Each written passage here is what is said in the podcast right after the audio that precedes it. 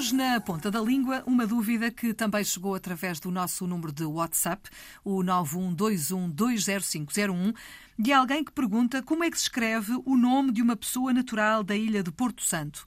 Não é uh, como é que se pronuncia, é como é que se escreve. Três hipóteses, Sandra, é para ti. Estamos à espera da resposta correta. Porto Santense, tudo junto e com um S apenas.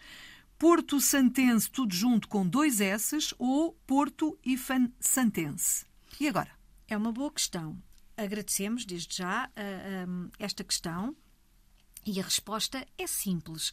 A forma correta de escrevermos o nome de uma pessoa que é natural da ilha de Porto Santo é com IFAN Porto, uhum. IFAN Santense. Porquê é que não é só com um S e tudo junto? Portos, porque o S junto de vogais uh, o som seria Z, Porto Zantense, uhum. como casa, a mesa. Uhum. Portanto, só com S não é. E não podia ser com dois S?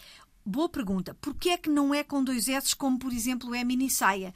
Segundo o novo acordo ortográfico, há palavras compostas, naturalmente, que duplicaram o R e o S. Antirrugas, hum. mini saia. Então porquê é que aqui não duplica? Então porquê? E porquê? Porque se trata de duas palavras autónomas. Porto é uma palavra autónoma.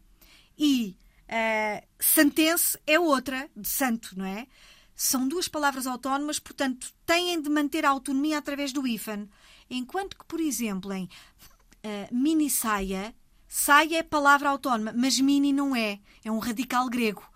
Quando um dos elementos é palavra e o outro é um elemento mais fraco, não é palavra, uhum. já duplica a consoante. Uma minissérie, a minissérie da RTP. Há uma nova minissérie policial da RTP.